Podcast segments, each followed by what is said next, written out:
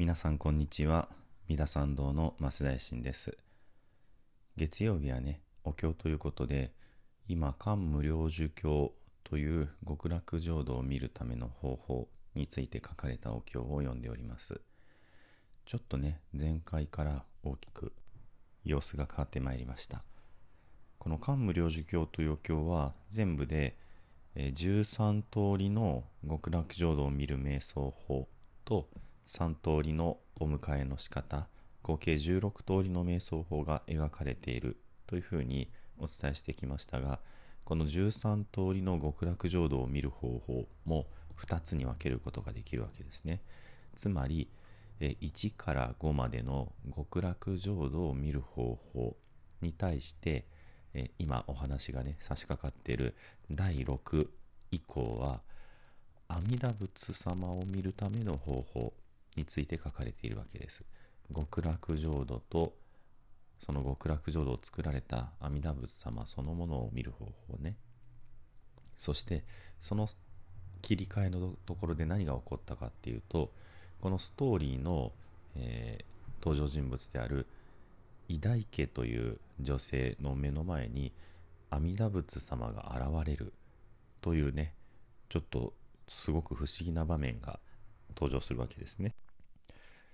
偉大家部人の前に阿弥陀仏観音菩薩聖子菩薩が空中にね立った姿で現れてとてもとてもこうまばゆく輝かれる。こういうふうに書いてあります。ですからもうこれは神秘体験というかねまあ伝統的な言い方だと気髄が描かれてるんですね。木ってのは、えー、技術の木、えー、技術手品のね奇妙なの木に髄は、えー、みずみずしいの髄ですね。まあ、あの気づいという言葉で不思議なことっていうことを表していますけども、それでこれはお釈迦様という仏様がいらっしゃるからこそ、その仏様の力、えー、物力でもってこの偉大家部人はその凡夫の身でありながらねご修行をすごくすごくなさったお坊様ではないのにこの阿弥陀仏様を目の当たりにすることができるという神秘体験が得られたというふうに書かれているわけです。この遡ってみますとまあ簡単に言うと偉大家部人という方は、えー、息子である王子様が謀反を起こされてお父様を幽閉なさりそのお父様に食事を届けようとしていた偉大家部人も咎められてもう食事も届けられないというふうになった時にまあ平たく言うとこの世の終わりだみたいな感じでね非常に嘆き悲しまれてこういった苦しみばっかりの世の中からね生まれ変わる方法苦しみがない世界に行く方法を教えてほしいということでお釈迦様にお願いされるわけですね。でお釈迦様は極楽浄土ではなくいろいろな仏様の国をこうお見せなさるんですね。その中で偉大家部人がどれも素晴らしいけどそうではなくって阿弥陀仏という仏様の極楽浄土こちらをね見させてほしいここに行く方法を教えてほしいということをお願いされるそして解き始められるのが今ずっとシリーズでお話ししている13通りの瞑想法ということになるわけですね。でその極楽浄土に関しても偉大家部人はお釈迦様の不思議な仏様の力によって見させていただくんですね。でも未来の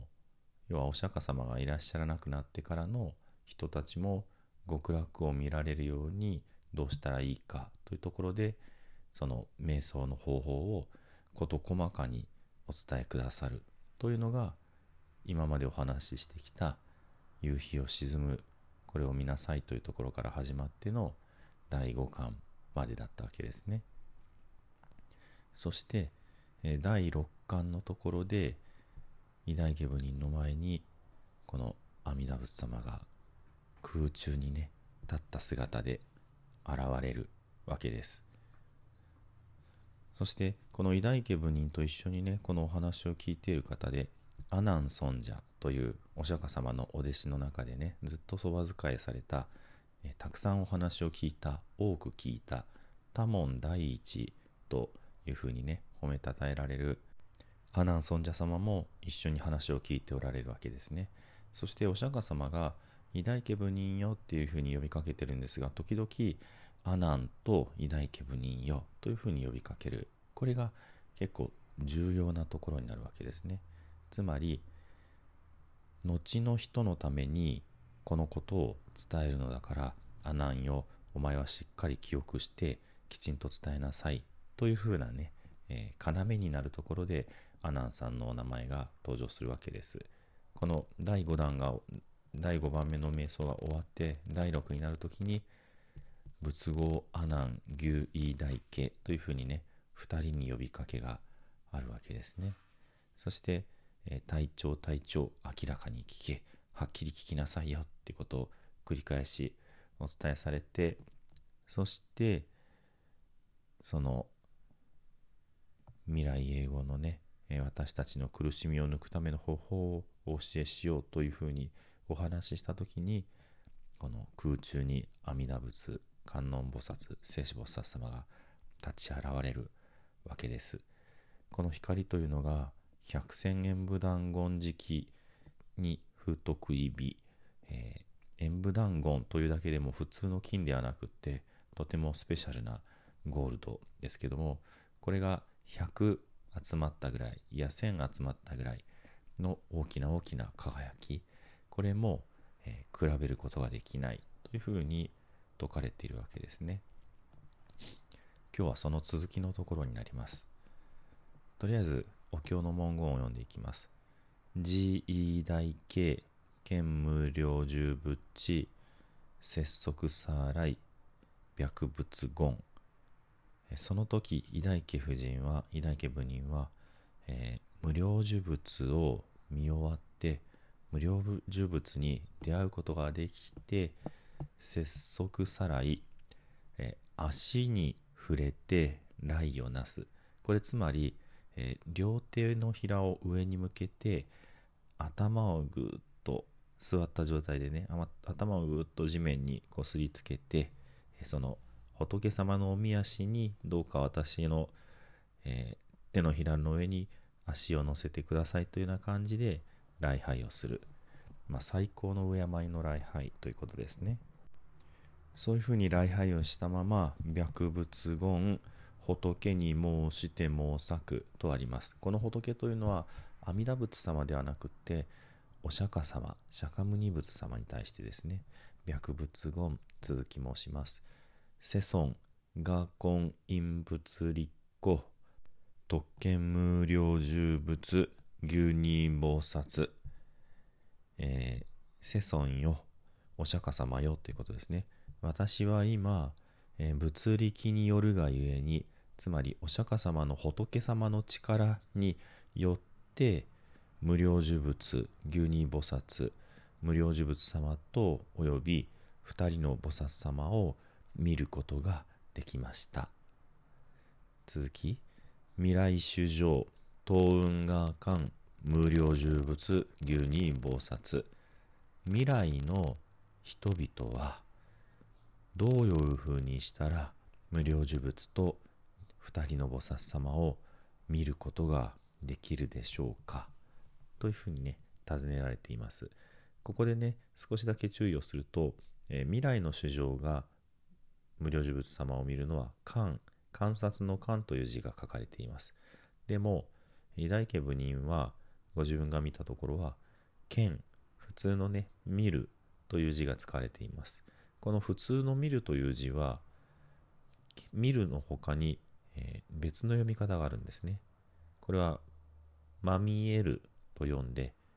直接に出会うことも意味しています。ですので、まあ、文字通り、偉大家部人は、その阿弥陀仏様に直接ね、出会わせていただいているので、剣ですね。対して、未来の種女、生き物たちがね、この無料呪物を見るための瞑想法というのは、とりあえずはあくまで観察する、まあ、観念するイメージができるようになるということがここではっきりと目標設定されてるわけですね。どうやったら見物ができるか、仏様に直接出会えるかまでではなくて、どういうふうにしたら仏様のイメージをくっきりはっきり、